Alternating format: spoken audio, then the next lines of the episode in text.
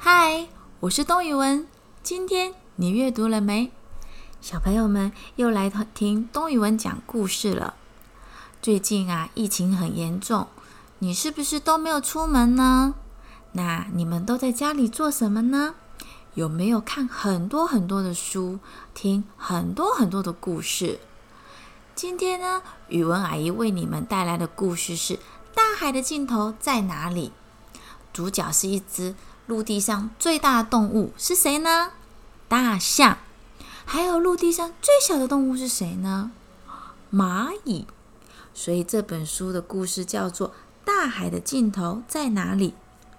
小朋友们，你们可以用杯子装满水，或者用你的双手也可以捧起水。但你们知道水是从哪里来呢？你有去过海边吗？你站在沙滩上，会看到海的尽头在哪里呢？那就来，让我们一起听故事吧。一只蚂蚁爬呀爬，来到了大海边。哇哦，海好大好大好大！海浪一波接一波，卷起了高高的浪花。蚂蚁好伤心，心想：海那么大，我这么小，我这一辈子永远也看不到大海的尽头了。我活在这个世界上有什么意义呢？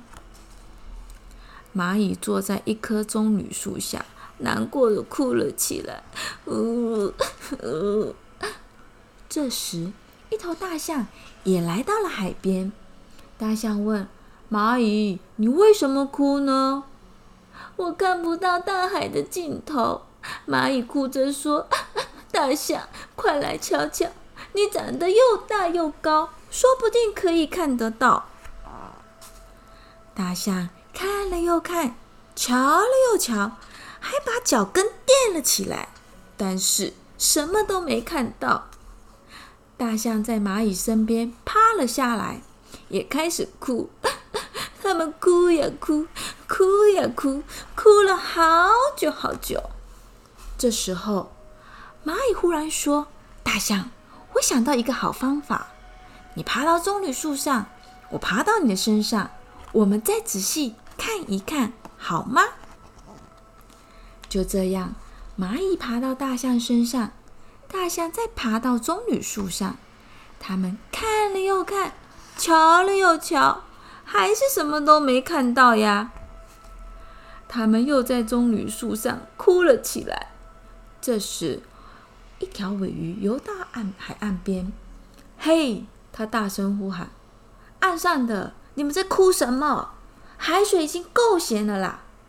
蚂蚁和大象一起大声说：“我们看不到大海的尽头。”啊！尾鱼好惊讶，说。这里不是大海的尽头吗？我还以为大海到这边就结束了呢。没错，没错，蚂蚁开心地说：“大象，我们看到大海的尽头了！”哇哦！大象用长鼻子发出“叭叭”的声音，准备从棕榈树上爬下来。爬到一半，大象忽然想起一件事，他问：“可是？”这里如果是大海的尽头，那么大海的开头在哪里呢？于是他们又开始哭啊哭，哭啊哭。大海的尽头在这里，那大海的开头在哪里呢？小朋友们，你们知道大海的开头和大海的尽头在哪里吗？故事讲完了，这个故事你们听完会不会觉得很有趣呢？